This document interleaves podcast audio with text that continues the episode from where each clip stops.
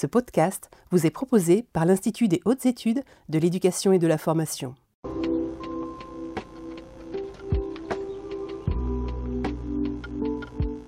Bonjour à tous. Nous sommes ravis de vous accueillir pour ce webinaire qui est conçu conjointement par le CEE, Conseil d'évaluation de l'école, et l'IH2EF, qui est l'Institut des hautes études de l'éducation et de la formation. Ce webinaire est consacré à l'auto-évaluation de l'établissement et cinq intervenants prendront la parole successivement pour aborder cette question sous des angles variés. Vous aurez la possibilité de poser des questions sur Twitter avec le hashtag DirectIH2EF qui s'affiche sur vos écrans et qui s'affichera régulièrement. Mais je vais d'abord céder la parole à M. Charles Tourossian, inspecteur général, directeur de l'IH2EF. Merci Frédéric euh, de me laisser euh, la parole. Euh, c'est avec un, grand plaisir et un grand honneur que nous accueillons ce soir à l'IH2EF en direct sur notre plateau donc le, Conseil à l'évaluation de l'école et sa présidente Béatrice Gilles qui s'exprimera dans un instant mais que je salue dès à présent. Euh, peut-être en quelques, quelques secondes à propos de l'IH2EF, pour ceux qui ne connaissent pas encore l'IH2EF, donc l'Institut des hautes études de l'éducation et de l'information, qui fait suite à euh, Feu les N et les NESR, et dont la mission essentielle aujourd'hui est de sensibiliser, de former tout à chacun sur les questions de formation et d'éducation. Alors bien évidemment, nous avons en charge la formation initiale et continue des, personnels de direction et des inspecteurs, mais aussi euh, beaucoup d'autres personnes, notamment des cadres de l'enseignement supérieur. En tous les cas, l'IH2EF, c'est la maison des cadres, c'est euh, la maison, euh, c'est votre, maison, et nous sommes heureux ce soir d'accueillir le C2E.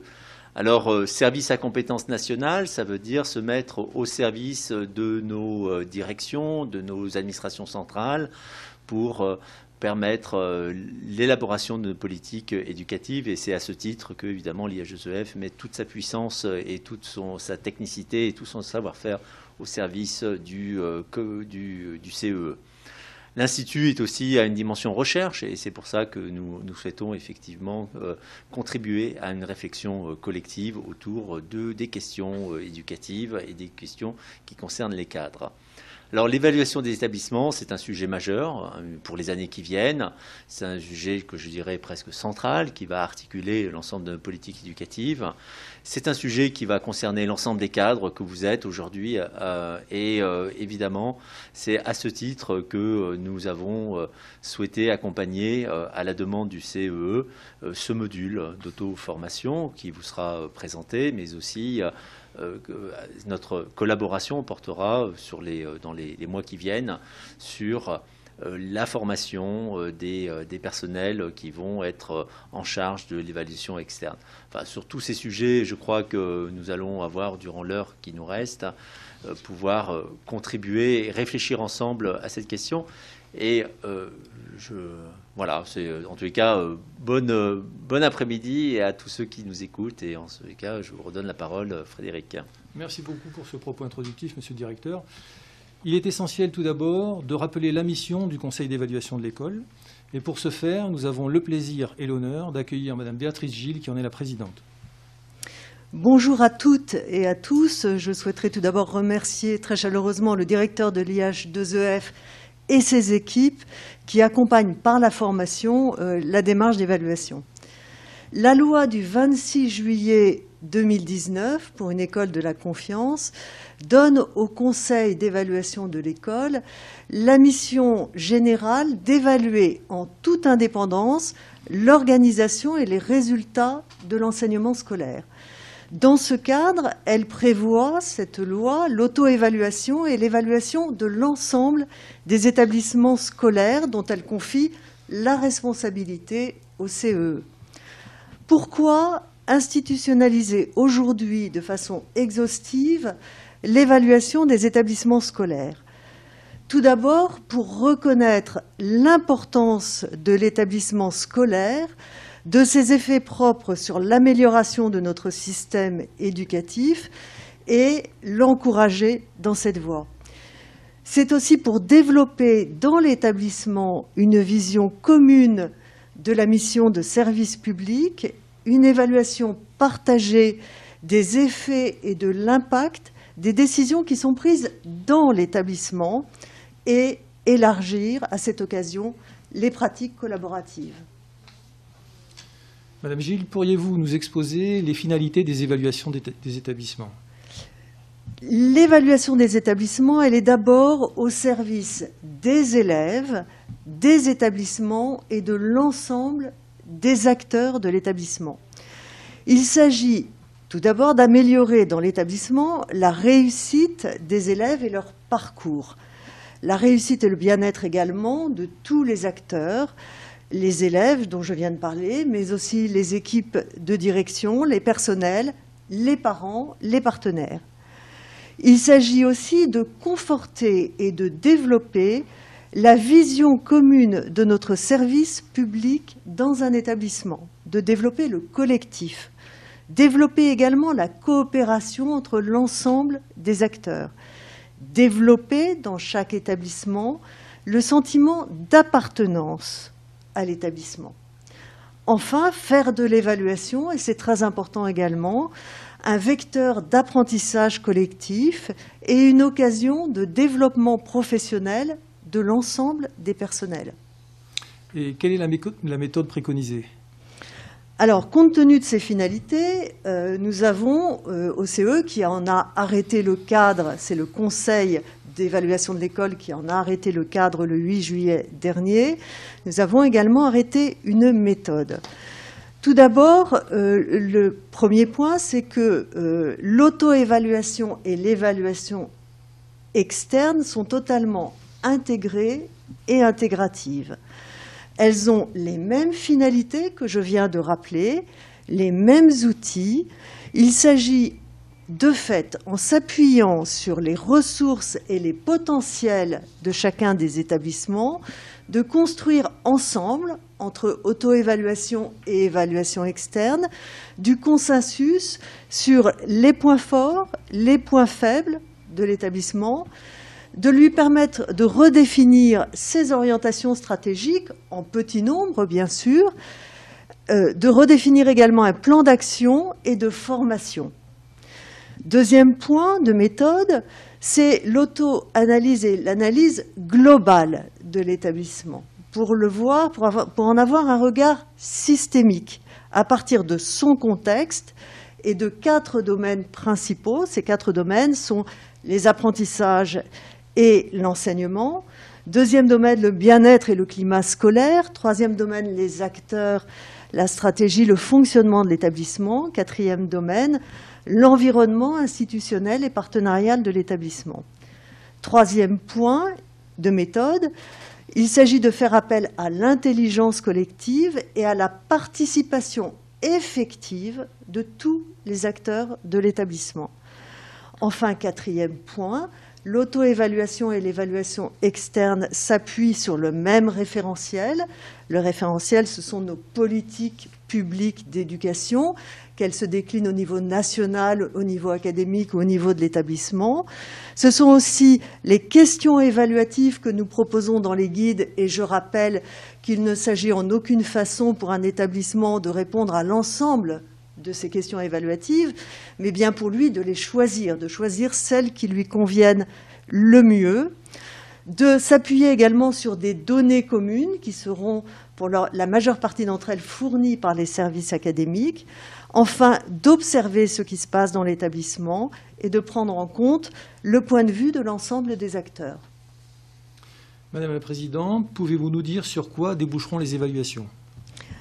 Alors, nous en attendons beaucoup. Avant tout, euh, l'évaluation doit être utile aux élèves et à l'établissement. Et c'est très très important pour le Conseil. Alors, quelle suite? Premièrement, bien sûr, c'est l'amélioration de la réussite de tous les élèves et de chacun des élèves de l'établissement et de leur parcours et de leur bien-être. Soyons clairs, c'est ça qui est central dans l'évaluation des établissements. Deuxième point, c'est la compréhension partagé par tous les acteurs de l'établissement des résultats et de l'impact des choix qui ont été opérés dans l'établissement et des décisions d'établissement. Troisièmement, c'est le fait de développer la capacité collective de l'établissement à penser ses choix stratégiques, à évaluer en continu les actions qu'il mène, à penser son management, sa gouvernance, enfin à percevoir ce qui fait sa singularité, son identité propre. Et ça, c'est extrêmement euh, important. Enfin, bien sûr, on en attend une rétroaction très positive sur la régulation et le pilotage global du système éducatif. Merci beaucoup, Madame la Présidente. Les évaluations d'établissements en France s'inscrivent dans un contexte européen. Et pour aborder cette question, nous accueillons M. Éric Charbonnier, qui est analyste éducation à l'OCDE, OCDE Organisation de coopération et de développement économique. M. Charbonnier, il faut le signaler, est également membre du conseil d'évaluation. Bonjour Monsieur Charbonnier, est-ce que vous nous entendez? Je vous entends très bien. Très bien, merci d'être parmi nous. Bonjour Monsieur Charbonnier. Bonjour. Bonjour. Monsieur Charbonnier, peut-on dire que l'évaluation des établissements est au niveau européen une histoire ancienne? Euh, oui, c'est une histoire du 21e siècle. On peut dire que ça a pris vraiment son essor euh, au début du 21e siècle, avec aujourd'hui euh, des conseils d'évaluation qui existent maintenant dans presque tous les pays. je peux je peux vous donner quelques exemples de création. En, 2000, en 2004-2008, vous avez l'Italie, l'Autriche qui ont créé leur conseil euh, pour renforcer les évaluations euh, nationales des élèves. Euh, vous avez le Danemark en 2006, le Chili en 2011 qui ont introduit des systèmes d'assurance qualité. Vous avez la Suède en 2008 qui a renforcé les évaluations internes et externes. On voit bien qu'aujourd'hui, l'évaluation est vraiment rentrée de plein fouet dans le monde, dans les, pays européens, mais aussi dans les pays du monde entier. Euh, l'évaluation externe, ce qu'on peut dire, c'est ce qu'on a pu voir, c'est qu'elle est très centralisée dans beaucoup de pays. Euh, vous, avez également une auto-évaluation euh, qui existe maintenant dans la plupart des pays, c'est-à-dire qu'il y a une articulation évaluation externe et interne. Mais ce que je trouve intéressant, c'est que finalement, il y a des raisons à, cette, à ce développement des évaluations. Il y a tout d'abord des grandes tendances internationales. Les établissements ont de plus en plus d'autonomie on va vers euh, un renforcement de l'autonomie des, établissements, donc il faut à tout prix les évaluer. Euh, il y a aussi un besoin dans la société d'aujourd'hui de prise de décision euh, sur des données concrètes. C'est ce qu'on appelle l'éducation fondée par l'épreuve. Il y a une demande du public aussi de davantage d'informations, une importance de l'éducation qui s'est renforcée. Aujourd'hui, on sait très bien qu'un système euh, que l'éducation est un moteur de croissance euh, économique. Et puis en plus, euh, il y a un besoin aussi de réfléchir à la dépense publique. On sait qu'aujourd'hui, la dépense publique est limitée et tous ces facteurs font qu'on a besoin d'évaluer nos établissements. Et, et, on voit bien que la France, en suivant cette direction, peut vraiment en tirer bénéfice parce qu'on peut voir, nous, dans les statistiques internationales, trois faiblesses du système d'éducation français qui pourraient être corrigées euh, grâce à l'évaluation des établissements, euh, on voit très bien que les pratiques collaboratives dans les établissements sont moins développées en France qu'ailleurs. Vous avez par exemple 80% des enseignants euh, qui n'observent pas les classes des autres enseignants, 60% qui n'ont jamais enseigné conjointement. On voit qu'en France, il y a peu d'accès à une formation professionnelle coopérative. C'est beaucoup moins que dans la plupart des pays de l'OCDE. Euh, nos, nos, écoles sont aussi moins engagées euh, dans des projets d'établissement. Et puis enfin, euh, quand on regarde cette notion d'auto-évaluation, un, un, chiffre qui m'a frappé dans la dernière enquête PISA, il y a simplement 23% des établissements en France qui collectent des commentaires écrits sur les élèves. La moyenne des pays de l'OCDE est de 69%. En Danemark, on a 74%. Au Royaume-Uni, plus de 90%. On voit bien que euh, cette culture de, coopération, d'impliquer tous les acteurs dans l'évaluation des, établissements n'est pas encore courante. Et c'est pour ça que euh, tout ce qui est en train de se passer va forcément dans une bonne direction. Monsieur Charbonnier, vous venez d'aborder brièvement l'articulation, le lien entre auto-évaluation et évaluation externe. Quelle expertise portez-vous sur ce modèle? Alors c'est un modèle qui est en train de se généraliser dans tous les pays européens aujourd'hui. Euh, on a des modèles avec euh, des évaluations externes et puis euh, des auto-évaluations. Alors ce qui est intéressant, c'est que l'auto-évaluation n'est pas forcément obligatoire dans certains pays, même si elle l'est dans la plupart. On peut voir aussi que dans deux tiers des cas, quand il y a des auto-évaluations, les parents et les élèves sont impliqués. Il y a cette notion vraiment importante d'impliquer tous les acteurs. Euh, on, voit très bien qu'aussi l'auto-évaluation, c'est un outil qui va être utilisé par les, évaluateurs externes. C'est ce qui constitue l'interdépendance entre les deux euh, processus. Et puis, euh, on a quelques différences entre les, pays de l'OCDE. Euh, le cadre, en général, est le même pour le cadre des évaluations externes et des auto-évaluations, mais les supports qui ne sont utilisés ne sont pas les mêmes dans deux tiers des pays. Pour l'auto-évaluation, on a une forme de liberté euh, dans la sélection des, des outils qu'on va utiliser pour cette auto-évaluation. Dans un tiers des pays qui sont peut-être un petit peu plus avancés que les autres, euh, il y a des forums en ligne euh, pour apporter de l'aide aux acteurs au moment de leurs évaluations. Puis enfin, les résultats de l'auto-évaluation sont de façon générale en Europe souvent donnés à la discrétion de l'école pour savoir qu'ils veulent faire des résultats, les communiquer ou non. Donc je crois que euh, finalement, le cadre d'évaluation aujourd'hui et la direction qui est prise par la France va aussi dans le sens de beaucoup de bonnes pratiques qu'on a pu observer dans l'OCDE, euh, c'est-à-dire qu'on a six critères de réussite euh, des évaluations et des auto-évaluations. Le premier critère, c'est d'avoir un, un, cadre cohérent d'évaluation externe et d'auto-évaluation. Le deuxième critère, c'est de définir euh, vraiment des objectifs très clairs et souvent les objectifs qui sont fixés, euh, ce sont pour euh, améliorer la qualité de l'apprentissage. c'est un, un, des objectifs qu'on retrouve dans beaucoup de pays. les évaluations des établissements s'appuient aussi sur les évaluations nationales des élèves. C'est ce qu'on a pu observer dans beaucoup de pays où ça fonctionne bien. il y a une transparence. La transparence est un aspect très important la transparence dans les critères d'évaluation, mais la transparence aussi euh, dans l'évaluation externe, dans la composition des équipes euh, qui vont se charger de l'évaluation externe. Euh, les deux derniers points, c'est vraiment l'assistance qui doit être fournie pour les auto-évaluations. les pays où ça fonctionne bien, il y a une assistance qui est fournie, des logiciels informatiques, des modèles d'enquête qui vont permettre de réaliser une auto-évaluation de qualité. Et puis enfin, ce qu'on a pu observer dans, euh, dans certains pays, euh, c'est que euh, l'auto-évaluation, au fur et à mesure de la mise en place des évaluations des établissements, prend davantage de, de, place. vous pouvez prendre l'exemple d'un pays comme la Nouvelle-Zélande, qui a une culture d'évaluation des établissements très longue, comme souvent les pays anglo-saxons. On a constaté que l'auto-évaluation finalement permet d'ajuster la fréquence euh, des évaluations externes. Les établissements qui ont le plus de difficultés, selon leurs auto-évaluations, vont être, vont avoir des évaluations externes tous les ans. Ceux qui ont moins de difficultés ou qui ont fait des preuves euh, que les pratiques d'auto-évaluation contribuent à l'amélioration des établissements sont évalués tous les trois ans. Et puis ceux qui ont une culture basée sur la réflexion critique et où on voit une amélioration continue dans les établissements sont évalués de façon externe de tous les cinq ans. Donc je crois que euh, c'est très important de se dire que ces dispositifs s'enrichissent au fur et à mesure de leur mise en place. Monsieur Charbonnier, vous avez mentionné euh, différents pays. Pourriez-vous nous en citer un ou plusieurs où les effets de l'évaluation des établissements ont eu un effet positif, un impact positif sur la réussite des élèves Et nous expliquer comment fonctionne leur système?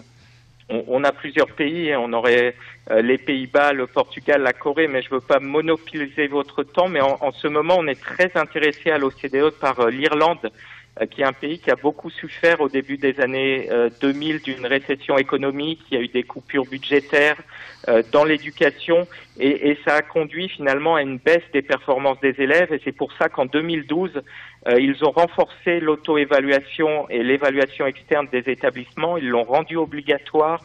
Euh, ils ont développé euh, des cadres d'évaluation très cohérents avec pour objectif la progression des élèves. ils ont enrichi ces, ces, ces, cadres avec une, de manière collaborative, c'est-à-dire que tous les acteurs ont contribué à l'élaboration de cadres qui sont mis à jour très régulièrement sur Internet et qui sont utilisés euh, par les acteurs pour eux-mêmes continuer leur auto-évaluation et l'évaluation. On, on, voit bien que cette, euh, cette, euh, cette, mise en place a vraiment permis une amélioration des performances. On a pu le mesurer en 2014 avec une amélioration des, des, performances des élèves au niveau du primaire. on a pu le voir dans le PISA aussi pour les élèves de 15 ans, qui a eu une énorme progression des élèves irlandais en littératie et en numératie. On a pu voir dans les écoles une augmentation euh, du nombre d'élèves qui avaient euh, les, compétences de base et une diminution de l'échec scolaire. Donc euh, il y a eu un effet très positif qui est attribué à ces évaluations des établissements, même s'il reste encore quelques défis en Irlande pour réduire les inégalités entre les établissements. Mais on voit bien que la mise en place d'une culture de l'évaluation des établissements, ça peut permettre d'avoir des résultats assez rapides euh, des premiers résultats assez rapides et une progression au fil du temps, car on voit une, une progression continue en Irlande depuis 2012. Merci beaucoup, Monsieur Charbonnier, pour cette comparaison internationale. Alors, en, attendant, si je puis me permettre d'avoir, euh, je voulais dire que l'IH2EF, euh, l'IH2EF accompagne évidemment euh, la réflexion du CEE et euh, évidemment a co-construit euh, ce module euh, d'auto-formation dont on a parlé, mais plus généralement, donc on va reparler encore dans un instant, mais plus généralement, plus généralement, l'IHEF souhaite, souhaite accompagner l'ensemble des cadres sur la formation continue, et c'est pourquoi nous lançons durant toute cette année ces séries de webinaires, et je vous, vous cadres qui nous écoutez, je vous donne rendez-vous en fait euh, tous les premiers mardis de chaque mois et sans doute tous les troisièmes mardis de chaque mois. Nous, euh, nous allons pouvoir euh, ensemble réfléchir à des dimensions nouvelles du système éducatif. Aujourd'hui, évidemment, l'évaluation des établissements. Demain, le numérique éducatif. La question du bac-3, bac plus 3. La question aussi, évidemment, du, de de tout ce qui est disciplinaire, hein, le, premier degré, donc euh, ce seront des rendez-vous euh, euh, permanents que, nous mettons en, place ici à l'IHEF. Donc la programmation, vous la trouvez sur notre site internet, ihegef.gouv.fr. Et n'oubliez pas que, encore une fois, de visiter notre site où vous trouverez de nombreuses formations. Donc après la, vision internationale que nous a proposée M. Eric Charbonnier, nous avons souhaité pour ce webinaire faire un état de la recherche sur la question de l'évaluation et en particulier de l'auto-évaluation. Nous accueillons donc à présent, il est à l'image, M. Romuald de Normand qui est professeur des universités. Bonjour M. Normand, est-ce que vous nous entendez bien? Oui, je vous entends très bien. Je vous remercie l'AGF pour son invitation et aussi Charles Torossian. Donc vous travaillez sur la question de l'évaluation des établissements depuis de nombreuses années et en vous appuyant sur certains résultats de la recherche internationale, pourriez-vous aborder le lien entre auto-évaluation et dynamique collective des établissements? Oui, alors je dois rendre hommage au travail de Mélanie Arène, qui est une collègue néerlandaise, euh, qui a accumulé beaucoup de résultats de recherche depuis une dizaine d'années sur les questions euh, d'inspection scolaire et d'auto-évaluation.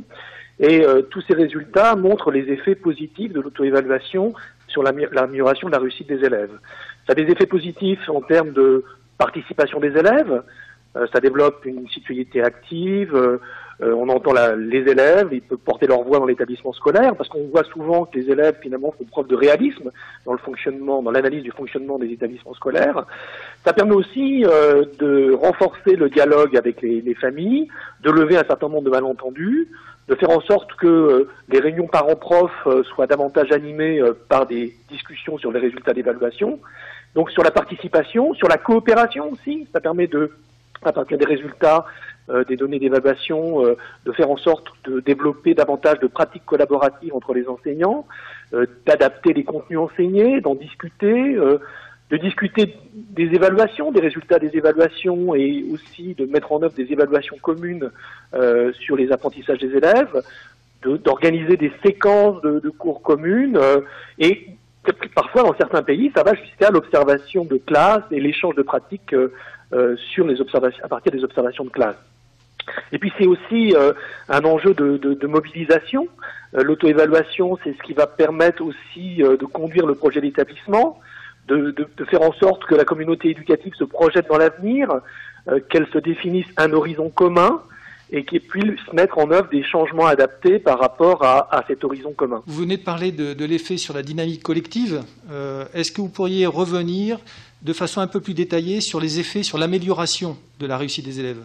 Oui, alors ça, il y a une unanimité pour dire que ça a des effets euh, importants sur euh, l'amélioration de la réussite des élèves, parce que tout simplement, à travers la démarche d'auto-évaluation, la communauté éducative gagne en réflexivité, euh, elle sait mieux ce que savent les élèves, comment ils vivent dans l'établissement, du point de vue de leur bien-être, du point de vue du, du climat de l'établissement, de, de l'estime de soi des élèves. Ça permet aussi de mieux cerner les besoins des élèves et finalement se, se, poser des questions assez simples. Qu'est-ce qu'ils apprennent? Comment ils se socialisent? Comment les, les, les, la communauté éducative peut faire en sorte qu'ils apprennent mieux et réussissent mieux? Et surtout, ce que, ce que à quoi sert la démarche d'auto-évaluation? Comment nous le savons tous collectivement à partir des, des données euh, fournies par la démarche d'auto-évaluation? Et puis on sait, et ça c'est un résultat établi de la recherche internationale, que euh, les pratiques collaboratives, la coopération entre les enseignants ont des effets euh, décisifs sur la réussite des élèves, et l'auto-évaluation généralement contribue à faire émerger, à développer euh, ces pratiques collaboratives. Donc on a un, un, un, bel outil en France qui est le conseil pédagogique. Et je dirais que l'auto-évaluation peut aussi servir à euh, renforcer euh, la dynamique du conseil pédagogique. Alors il y a des conditions euh, pour ça. Il faut aussi que l'établissement ne soit pas tout seul. Il faut un accompagnement, un accompagnement externe. On a des inspecteurs référents en France qui ont une bonne expertise euh, dans le domaine pédagogique. Dans, à l'école primaire, on a le conseiller pédagogique, mais on peut aussi s'appuyer sur euh, le soutien, l'accompagnement de formateurs ou de chercheurs quand c'est sur des points précis euh, qui concernent une discipline, la didactique des disciplines, ou des points précis sur sur l'évaluation. Et l'idée, évidemment, de cet accompagnement externe, c'est de renforcer euh, la dynamique collective portée par la démarche d'auto-évaluation il faut du temps, il faut aussi dégager du temps pour euh, se concerter, concerter les équipes, pédagogiques, les faire réfléchir sur des pistes euh, d'amélioration possibles. Et n'oublions pas le rôle essentiel, et ça c'est montré par la recherche internationale, de l'équipe de direction euh, qui va mettre en œuvre la démarche, euh, qui va l'accompagner, qui va organiser toute cette concertation, toute, toute cette discussion nécessaire, et qui peut aller jusqu'à un partage des rôles et des responsabilités en donnant des missions spécifiques ou des tâches spécifiques sur la conduite de la démarche elle-même. Pour terminer, Monsieur Normand, quels conseils pourriez-vous donner aux chefs d'établissement en matière de pilotage de l'auto-évaluation? Alors je crois que j'ai pas de conseils à donner aux chefs d'établissement parce que sinon, ils sont suffisamment grands pour savoir d'une certaine manière ce qu'ils ont à faire, mais peut-être de leur donner euh, des précautions, des précautions euh, méthodologiques telles qu'elles ont été pointées par la recherche internationale. D'abord dire que la démarche d'auto-évaluation c'est pas une démarche euh, de diagnostic, même si les chefs d'établissement ont été habitués à cette démarche. Il s'agit plutôt d'un processus cyclique qui se conduit dans le temps et qui met au centre un apprentissage collectif et participatif de la communauté éducative. Donc on est bien loin d'une évaluation de diagnostic. C'est pas un acte isolé, c'est pas le chef d'établissement qui conduit la démarche euh, d'auto-évaluation tout seul, mais il, a conduit dans un travail de mobilisation et d'animation des collectifs, euh, les enseignants bien évidemment, mais aussi les élèves, les parents d'élèves, les autres personnels de l'établissement, et ça doit se faire dans un esprit de bienveillance, de confiance réciproque, dans un, un esprit de dialogue, d'ouverture, avec l'idée qu'il y a l'horizon de, l'évaluation externe qui est conduite par, euh, par les corps d'inspection, donc, et à un moment, euh, l'évaluation interne et l'évaluation externe vont se croiser et nourrir euh, le dialogue. Donc on peut se poser des questions. Euh, Confucius disait que l'important, c'est plus les questions que, que les réponses. Des questions, quelles sont les pistes d'amélioration? Quelles sont les opportunités de développement, et notamment de développement professionnel pour les enseignants? L'important, c'est de se poser les bonnes questions et aussi euh, aller chercher les données qui peuvent être pertinentes pour l'établissement. Il ne faut pas être trop ambitieux, il faut faire un usage raisonné des données, pas avoir une carte qui est plus grande que le pays, mais s'assurer que ces données, qu'ils soient fournies par euh, les autorités académiques, les ceux qui produisent la statistique, mais aussi des données qui vont être collectées dans l'établissement, que ces données fassent sens auprès des équipes, qu'elles puissent être comprises et interprétées par un non spécialiste Puis on peut se nourrir aussi de l'expertise interne d'un établissement scolaire. On a aussi des spécialistes de l'analyse des données. On a des professeurs de mathématiques, on a des spécialistes des sciences qui utilisent la statistique. Tout ça, évidemment, peut venir enrichir euh, la démarche d'auto-évaluation. Et il est important aussi que ces données soient contextualisées, puisque chaque établissement a son identité, a sa population, a des contenus scolaires spécifiques. Donc il faut tenir compte, d'une certaine manière, de l'adaptation de l'analyse des données au contexte de l'établissement. Et puis on peut envisager, au-delà de l'établissement, des possibilités d'échange, de croisement entre établissements sur un territoire et mettre en œuvre autour de la démarche d'auto-évaluation bah, des transferts euh, de tout ou partie de cette démarche, euh, un apprentissage entre les établissements, euh, une mutualisation et un partage sur la conduite de la démarche d'auto-évaluation elle-même. Merci beaucoup, Monsieur Normand, pour l'expertise et l'éclairage que vous nous avez apporté. Merci.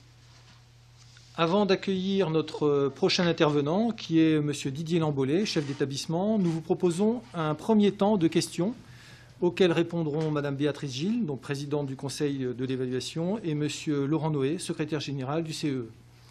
Je vous rappelle que vous avez la possibilité de poser des questions sur Twitter avec le hashtag DirectIH2EF qui s'affiche régulièrement normalement sur vos écrans. Est-ce que nous pouvons prendre une première question Oui, Monsieur Brevard, je vais, je vais, merci beaucoup. Hein. je vais plutôt me, faire l'écho de, quelques questions qui sont arrivées en, essayant de les, regrouper, de les thématiser, même si Romuald de Normand vient d'évoquer des éléments qui correspondent, mais peut-être, Madame la Présidente, on, nous demande les conseils du, du CE pour organiser hein, concrètement l'auto-évaluation qui associe tous les acteurs de l'établissement au moment où beaucoup d'établissements vont s'y mettre là. Alors, l'organisation de, l'auto-évaluation est bien sûr dans les mains euh, du chef d'établissement, de l'équipe de, direction. Tout d'abord, je voudrais vous dire à quel point euh, nous savons au CEE e, euh, que la situation est bien souvent difficile et compliquée suite à la, Covid et, au contexte de, crise sanitaire que, nous vivons, et que, bien évidemment, cette adaptation à l'établissement est d'autant plus nécessaire que nous sommes effectivement dans une période tout à fait, euh, tout à fait particulière.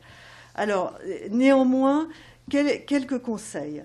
Euh, tout d'abord, euh, il s'agit de, mobiliser, comme cela vient d'être dit, l'ensemble des acteurs et de rappeler le sens de l'évaluation, mais aussi le sens que l'établissement veut donner euh, à cette démarche. Et ça, c'est un premier travail qui est extrêmement important. Euh, il est euh, tout d'abord, on recommande l'institution d'un comité de, de pilotage pluriprofessionnel qui permet d'assurer non seulement l'efficacité, mais aussi la collégialité de l'auto-évaluation. Certes, l'équipe de direction a une responsabilité particulière d'organisation, mais au bout du compte, l'auto-évaluation est aussi de la responsabilité collective de l'établissement, et ça, il faut bien le rappeler. Dans ce comité de pilotage, le fait d'avoir des, acteurs euh, pluriels, c'est-à-dire équipe de direction, personnel de l'éducation nationale, mais aussi personnel de la collectivité euh, de rattachement, élèves, parents, partenaires, c'est très important. Et je tiens à souligner l'importance du rôle des élèves, bien sûr compte tenu de leur âge, dans l'auto-évaluation. Il s'agit euh, de faire en sorte, euh, pendant cette, auto-évaluation, que chacun dans l'établissement puisse s'interroger et s'exprimer sur le rôle qu'il a euh, dans la réussite collective de l'établissement. Et par exemple, notamment, le rôle des élèves, c'est un rôle très important. Euh, d'autre part, il s'agira, et c'est un conseil, euh, euh, une recommandation du CE, d'adapter les guides que nous avons proposés et l'ensemble des ressources que nous avons proposées à l'établissement, à son contexte. Encore une fois, on ne pourra pas tout faire dans l'établissement, donc il s'agira de choisir euh, avec l'aide éventuellement de l'inspecteur référent ou l'aide de la cellule d'accompagnement de proximité euh, dans chaque académie, eh bien de choisir les thématiques qui sont les plus euh, prioritaires, qui ont le plus de sens dans chaque établissement. Et c'est très important. Alors après, bien évidemment, on conseille également de travailler par commission, par exemple par grand domaine, avec les différents acteurs, ou alors sur des questions transversales, si l'établissement estime euh, qu'il veut plutôt euh, aborder des, questions transversales. Et puis, bien évidemment, compte tenu euh, de la difficulté de la période et compte tenu de la période que nous vivons, eh bien, beaucoup de choses pourront se faire également à distance. Et le, CE est en train d'élaborer des questionnaires, des ressources qui, seront, qui pourront vous être très utiles y compris dans la période que nous vivons actuellement. Alors, peut-être juste sur, euh, ces sujets-là, hein, et, la présidente y a fait référence, mais ça a fait écho à certaines questions qui sont posées, auxquelles vous avez, vous avez répondu. Sur les outils pour procéder à l'auto-évaluation, la présidente a rappelé les, éléments qui sont des éléments de guide, qui ne sont pas du tout prescriptifs, mais qui sont annexés au cadre. Et puis, euh, donc, ces outils nouveaux, des ressources d'auto-évaluation, qui seront produites dans les, dans les semaines qui viennent et évolutives. Voilà, c'est-à-dire que nous allons produire des, fiches un peu détaillées qui mettront en relation des questions évaluatives, des données disponibles, des observations possibles dans l'établissement au moment de l'auto-évaluation et le recueil par questionnaire ou par entretien du point de vue des acteurs. Et ces documents seront disponibles euh, par un lien entre euh, le, le CEE e et l'IH2EF. Bien, je vous précise que nous aurons un second temps de questions en fin de webinaire. Et comme je vous l'avais annoncé, nous accueillons à présent M. Didier Lambollet, qui est principal dans l'Académie de, Montpellier. Bonsoir, M. Lambollet. Bonsoir. Alors, une auto-évaluation a été mise en place dans votre collège dans un cadre expérimental en 2019 et 2020. Est-ce que vous pourriez nous expliquer comment s'est organisée cette auto-évaluation? Alors oui, cette, euh, cette auto-évaluation s'est organisée principalement autour d'une planification dès le départ pour essayer de voir un petit peu euh, vers quoi on allait tendre, et puisque c'était une volonté de travailler en équipe, évidemment. Donc elle s'est structurée autour d'un travail axé euh, sur des consultations et sur des questionnaires que nous avons remis euh, aux parents d'élèves, que nous avons remis aux élèves aussi, que nous avons remis à, nos personnels, et des questionnaires qu'ils ont retravaillés, bien évidemment. Hein. et donc ce sont des questionnaires dont ils se sont emparés et qu'ils nous ont retourné. Et ensuite, on a pu mettre en ligne donc ces questionnaires. Il y a eu aussi des réunions de type euh, conseil pédagogique pour, euh, pour essayer d'avancer sur certaines thématiques. Et on s'est appuyé aussi sur un bilan des différents services, euh, que ce soit la vie scolaire, que ce soit les services médicaux, services sociaux, tout ce qui peut éclairer sur, sur les élèves dans un collège. Et ensuite, on, s'est beaucoup euh, basé aussi sur ce qu'on pourrait appeler euh, une amélioration continue, euh, c'est-à-dire qu'on a demandé à certains collègues qui étaient déjà engagés depuis le tout début dans, cette auto-évaluation de nous faire un retour. Et donc, on, a, retravaillé un petit peu à partir de leurs données et on, a pu essayer d'avancer là-dessus. J'insiste vraiment sur la planification parce qu'elle me semble vraiment importante. Effectivement, si l'on veut faire participer euh, les, représentants de parents, les personnels euh, à l'élaboration, par exemple, de questionnaires, ben, il faut vraiment s'y prendre en avance, puisqu'après, il faut un temps d'écriture, de mise en ligne, de dépouillement et d'analyse, et ça prend beaucoup de temps. Et euh, le temps, ben, on, est comme tout le monde, on court un peu après, donc on essaye de, restituer avec tout ça. Et monsieur le principal, on peut dire que cette euh, expérimentation s'est mise en place dans un contexte particulier. Alors oui, pour nous, euh, d'abord l'Académie de Montpellier, tout d'abord était en expérimentation, donc euh, on était un petit peu au bord d'un précipice sans trop savoir ce qui allait se passer derrière, mais nous avons été bien évidemment accompagné lors d'une réunion d'un bassin, euh, de notre bassin, Gare Sud-Est, Sud-Ouest, pardon. Notre directeur académique nous invitait, euh, les établissements qui le souhaitaient, à rentrer dans une phase euh, de généralisation de l'expérimentation. Et personnellement, j'ai beaucoup réfléchi et je me suis dit que c'était le bon moment pour le faire puisque nous avions vécu déjà une, mise en place de mixité scolaire dans notre collège qui a beaucoup bousculé euh, la, manière de fonctionner euh, de l'établissement. Et il semblait justement intéressant de, pouvoir euh, regarder un petit peu l'évolution de tout ça. Nous avons en effet accueilli un, un, public scolaire au profil social très différent de celui accueilli habituellement. Et il nous semblait juste judicieux de mesurer un peu l'impact de cette mixité. Et puis deuxièmement, cette évaluation arrivait au moment où nous étions en train de, réécrire nos projets d'établissement. Et là, vraiment, pour un chef d'établissement, se baser sur une auto-évaluation, euh, c'est vraiment se, donner une chance d'avoir un projet d'établissement qui corresponde vraiment au profil de l'établissement. Et ça, c'est vraiment un atout. Et, en plus, euh, c'était déjà un travail engagé, euh, la réflexion sur le projet d'établissement, et ça évite de refaire beaucoup de réunions, puisqu'on se base déjà sur le travail avancé pour le projet d'établissement. D'ailleurs, on pourrait très bien inverser, hein, c'est-à-dire que l'auto-évaluation pourrait très bien aussi arriver avant ou après, mais en tout cas, on peut se baser sur le travail qui est déjà effectué. Et ça, c'est important, c'est un gain de temps. Voilà. Et puis le contexte a été un peu particulier puisqu'il y a eu le confinement. Donc euh, on est tombé juste euh, dans cette période-là. Et euh, on a pu en profiter pour faire un travail à distance qui était très intéressant. D'autant plus qu'il me semble que parfois les personnels et les gens que nous avons sollicités à distance sont plus disponibles, par exemple, le soir à 18h chez eux que de recourir pour revenir à notre établissement. Et on y a trouvé quelque part un intérêt de pouvoir travailler aussi à distance par rapport à ce genre de réunion. Et sur quels éléments, Monsieur le Principal, faut-il s'appuyer pour réussir une auto-évaluation? Alors réussir, je, souhaite qu'elle réussisse en tout cas. J'espère que la nôtre aura réussi.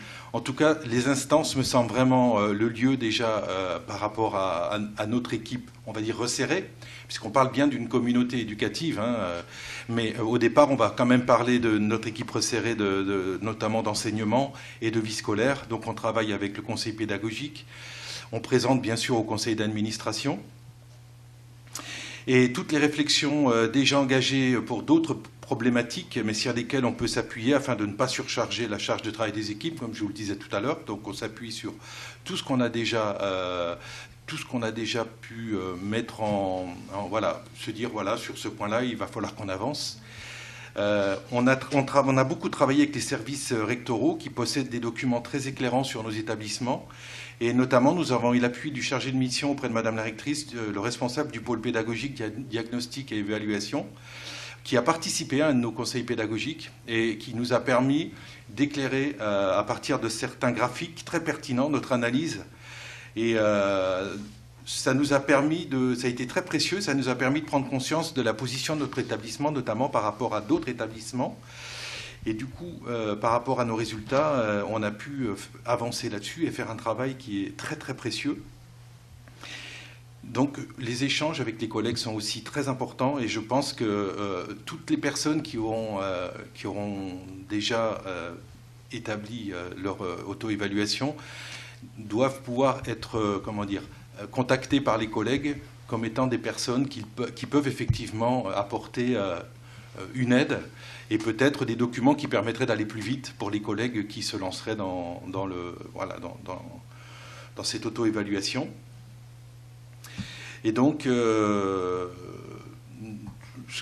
même si, in fine, c'est bien le chef d'établissement qui rédige le document d'auto-évaluation, c'est vraiment un travail c'est vraiment un gros travail d'équipe. C'est un travail avec, comme vous l'avez dit, Madame la Présidente, avec les parents, avec les élèves, puisque nous avons bien sûr sollicité aussi euh, les élèves, euh, notamment euh, en leur mettant en, lien des questionnaires. C'est important de mobiliser les membres de la communauté éducative et de les rendre acteurs de l'évaluation afin de partager la vision commune des actions engagées dans nos établissements. Et bien sûr, tout ça dans le but de faire progresser nos élèves. Madame la Présidente, vous voulez... Oui, juste euh, redire qu'effectivement, euh, l'auto-évaluation est globalement euh, dans, les mains de, l'établissement, mais aussi de son, de son équipe de direction. juste, monsieur le principal, une, une toute petite mention. L'écriture peut être aussi collective. Hein. Bien sûr. Si c'est possible, il peut très bien y avoir une, écriture collective du, du rapport d'auto-évaluation. Et genre, profite aussi pour dire que le rapport d'auto-évaluation doit être très synthétique, bien sûr, hein, puisqu'il s'agit de, dégager au bout du compte, en prospective, d'abord le, bilan et le constat de l'évaluation, mais aussi en prospective, euh, trois, quatre orientations euh, stratégiques majeures, un, plan d'action, mais avec un nombre d'actions euh, limité, mais qui ont un véritable effet levier sur la réussite de l'établissement, la réussite des élèves, leurs apprentissages, mais aussi la, réussite de tous. Et puis, ce qui est très important, un plan de, un plan de formation. Merci beaucoup, Monsieur le Principal, pour votre témoignage. Merci. Nous allons prendre à nouveau quelques questions. Et dans un second temps, nous vous présenterons une plateforme d'auto-formation qui a été conçue avec l'aide précieuse du CE mais je cède la parole à M. Noé pour la phase de questions. Oui, alors des, questions dans des directions assez, assez, différentes, mais on pourrait euh, regrouper euh, un certain nombre d'entre elles sur la manière dont on peut associer les familles, les parents et les élèves dans l'ensemble du, processus. Monsieur Lambollet, euh, principal, en a évoqué quelques-unes, mais donc quels sont les conseils pour intégrer euh, au mieux euh, les familles Et puis, cette planification, est-ce qu'effectivement elle est bien importante? On a même des questions très précises en mais qui va faire le dépouillement de ces enquêtes, etc. C'est effectivement quelque chose qu'il faut prévoir, mais peut-être, Madame la Présidente, sur, sur l'association des familles et, des élèves à ce processus. Alors, euh, tout d'abord, je pense, et Monsieur le Principal vient de le dire, il faut rappeler le sens de l'auto-évaluation et mettre en appétit les familles euh, les parents, mais aussi les, élèves sur cette, euh, sur cette démarche. Et c'est vrai que là, c'est tout un travail pédagogique à faire, notamment avec les, élèves, mais aussi avec, euh, avec leurs parents, sur l'intérêt qu'ils ont à participer à l'auto-évaluation et à, en découvrir les bénéfices. Alors, très concrètement, euh, ça peut passer par des questionnaires, comme vient de le dire Monsieur le, principal, des questionnaires qui sont numériques et qui sont donc euh, euh, dont, l'exploitation sera aisée d'emblée. Et nous-mêmes, nous allons donner en ressources avec l'IH2EF e un certain nombre de modèles de questionnaires qui pourront être adaptés, bien évidemment, dans chaque établissement, mais ça peut être aussi des séries d'entretiens euh, qui, peuvent être conduits dans l'établissement. Alors tout dépendra bien évidemment euh, de la situation particulière de, l'établissement. En tout cas, sachez que à la fois du côté euh, du CE, à la fois du côté de l'IH2EF et à la fois dans les services académiques, eh bien, nous allons mettre à votre disposition beaucoup d'outils et de ressources qui tendront à faire participer au mieux euh, l'ensemble de la communauté éducative et nous n'oublions pas euh, non plus euh, l'ensemble des, personnels, les enseignants, bien sûr, hein, extrêmement important, mais aussi tous les autres personnels, les personnels administratifs, de santé, sociaux, les personnels techniques, les personnels de la collectivité territoriale, mais aussi les partenaires les plus importants de l'école. Un, autre axe euh, assez euh, présent dans les questions qui sont posées, c'est l'axe temporel, même si bien évidemment l'organisation, la présidente l'a rappelé, euh, est à la main des recteurs concernant le calendrier, mais est-ce qu'il y a quelques, quelques invariants, quelques conseils, avec une, focale qui est donnée par l'un des, l'une des personnes qui pose des questions, c'est-à-dire dans ce temps-là où la résilience est, importante pour les collectifs de travail, est-ce qu'il n'y a pas un peu de temps à donner l'auto-évaluation, le, placement de l'évaluation externe euh, dans le temps Est-ce que ça peut être différé ou pas Sur ces questions de temporalité, qu'est-ce qu'on peut répondre à la présidente? Alors, euh, effectivement, il faut toujours euh, donner le, temps de, l'analyse et de la réflexion. Euh, nous sommes partis du principe que ce temps devait être limité à l'année scolaire, c'est-à-dire que l'année scolaire devait comprendre l'auto-évaluation et l'évaluation externe. Et il est extrêmement important que l'évaluation externe se situe dans la foulée de l'auto-évaluation pour que le retour à l'établissement soit plein de sens, c'est-à-dire l'effet miroir euh, de l'évaluation externe et le travail coopératif des évaluateurs externes avec euh, l'établissement et, l'ensemble de la communauté éducative qui a travaillé sur l'auto-évaluation, c'était extrêmement, euh, extrêmement important. Donc, euh, nous sommes sur le temps d'une année scolaire, mais on sait bien que l'année scolaire, elle est pleine de périodes qui sont plus ou moins chargées globalement, il y a les conseils de classe, les examens, enfin, tout ça est, à organiser. Et monsieur le principal disait que la planification du temps était extrêmement importante. Et je pense que la planification du temps interne à l'auto-évaluation est extrêmement importante. Et la planification de l'évaluation externe également, qui se fera euh, au sein des académies sous la responsabilité des recteurs.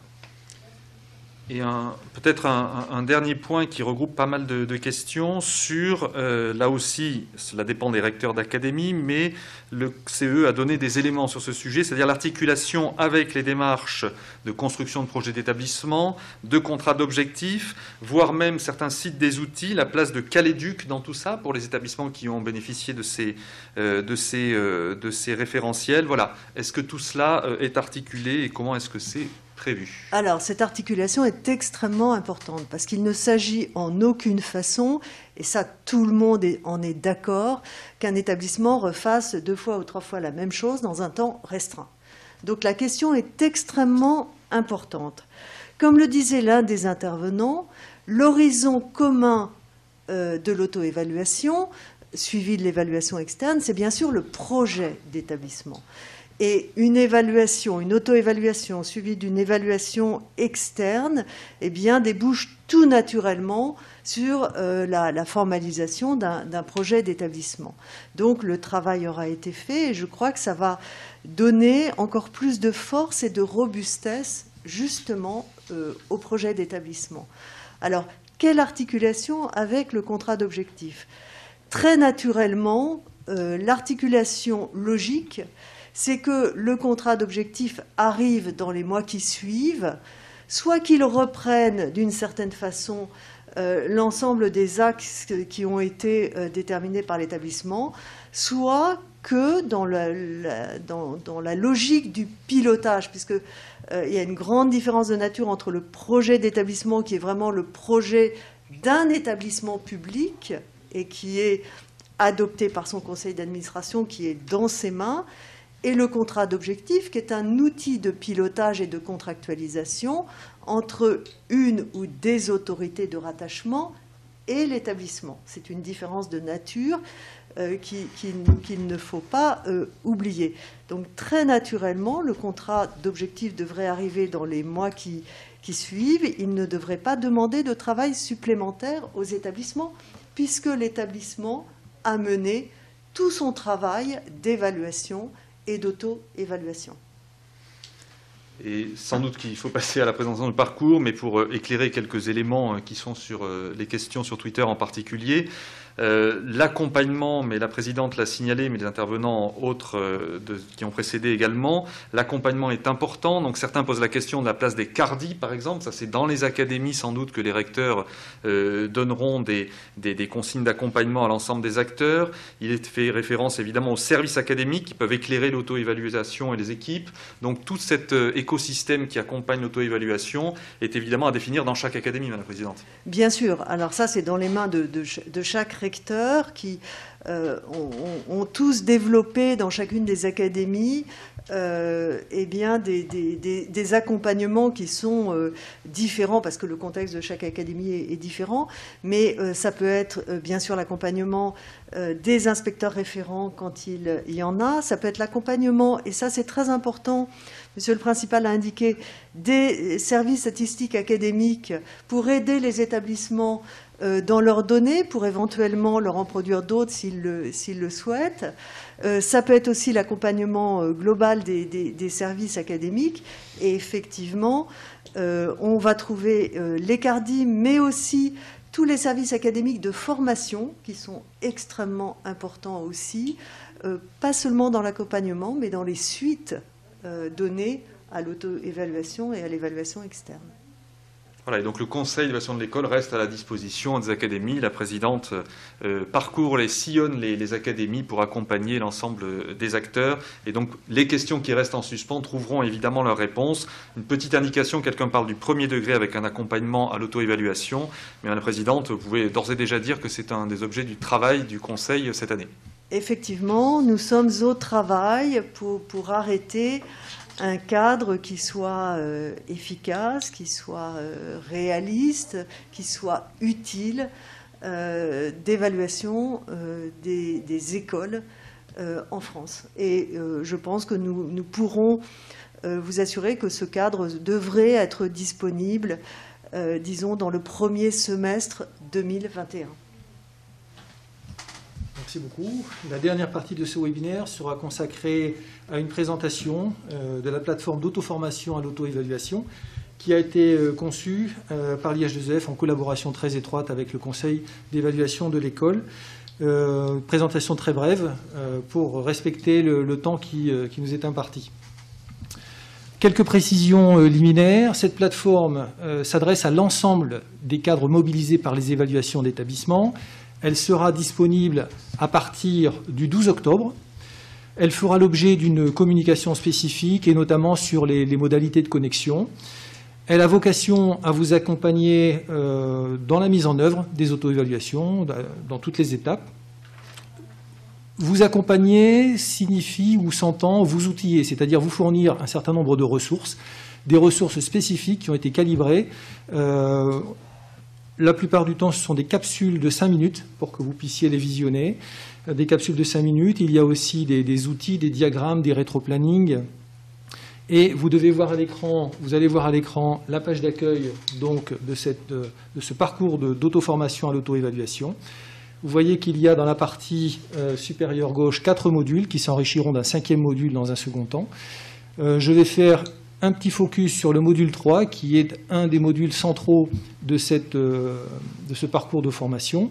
Vous pouvez distinguer deux couleurs sur cette page. Ce sera un principe sur l'ensemble du parcours. La partie supérieure correspond en fait à la partie euh, avec des ressources incontournables, des ressources qui sont validées par le CE, euh, vous faudra, dont il vous faudra prendre connaissance. Et la partie inférieure, qui est intitulée Pour aller plus loin, qui vous proposera des ressources qui vous permettront peut-être d'approfondir certains, certains points, certains thèmes, euh, des conférences ou euh, euh, d'autres ressources complémentaires, des témoignages de, pères qui, qui, ont mis en, œuvre sur leur territoire. Voilà, je vous laisse le soin à partir de la semaine prochaine de découvrir ce parcours d'auto-formation. Je ne vais pas aller plus loin. Nous arrivons au terme de ce webinaire et je vais céder à nouveau la parole à M. Charles Torossian, inspecteur général, qui est directeur de l'IHZEF. Merci. Euh, donc c'est avec plaisir euh, que euh, nous, ouvrirons le, 12 octobre ce, module d'auto-formation hein, conçu en partenariat avec le CE et, bien sûr l'IH2EF. Ce parcours sera en auto-inscription ouvert à tous. Donc ce sera un, module qui correspondra effectivement à une, politique d'ouverture et de transparence. Romuald de Normand le rappelait. Euh, il y a des angoisses autour de l'évaluation en France, hein, qu'il n'y a pas à l'étranger, et la transparence euh, dont font preuve euh, le CE et l'IHEF sont là pour recréer la confiance. C'est le sens, évidemment, de l'école de la confiance que, que, nous souhaitons mettre en œuvre. Donc, je rappelle aussi le rôle de l'IH2EF. L'IH2EF, c'est la maison des cadres, c'est la maison, c'est pour vous accompagner tout au long de votre vie sur votre formation initiale, mais surtout votre formation continue. C'est euh, l'Institut national qui fera le, qui créera, ce dialogue avec euh, les académies hein, sur tous les sujets, euh, formation initiale, formation continue. Et évidemment, nous souhaitons être un, moteur de la réflexion dans nos deux ministères, enseignement supérieur enseignement scolaire et ces, euh, webinaires euh, qui seront maintenant réguliers. Hein, c'est la réouverture de la saison en quelque sorte. Hein. c'est le redémarrage. J'étais très heureux euh, d'accueillir pour ce premier webinaire ma, ma, collègue Béatrice Gilles, présidente du CEE, e, et surtout pour introduire ce sujet majeur qui est euh, effectivement euh, l'évaluation des, établissements scolaires. Mais d'autres sujets majeurs reviendront. Euh, nous vous donnons rendez-vous évidemment le 15 décembre pour ceux qui sont intéressés et qui auront encore des questions sur l'auto-évaluation. Nous aurons un webinaire absolument consacré, je veux dire, pour répondre à toutes vos interrogations sur euh, l'auto-évaluation. Peut-être, euh, Béatrice, tu pourras en dire un, petit mot. Mais en tous les cas, suivez bien l'actualité iajosef.gouv.fr pour vous tenir au courant des formations et de l'actualité webinaire euh, qui correspond à vos attentes. Mais euh, le 15 décembre, euh, on aurons un, nouveau rendez-vous. En attendant euh, le, 3 novembre avec les États généraux du numérique éducatif, le 17 novembre avec le, rendez-vous premier degré sur les mathématiques et, sans doute un, point RH dans la continuité du, séminaire que nous avons organisé avec, avec la DGRH sur la transformation et l'accompagnement de nos professeurs. Euh, 8 décembre, euh, 8 décembre et 15 décembre, évidemment, seront euh, des webinaires que nous aurons en programmation. Dernière petite précision, vous pourrez regarder en différé ce webinaire à partir de lundi prochain.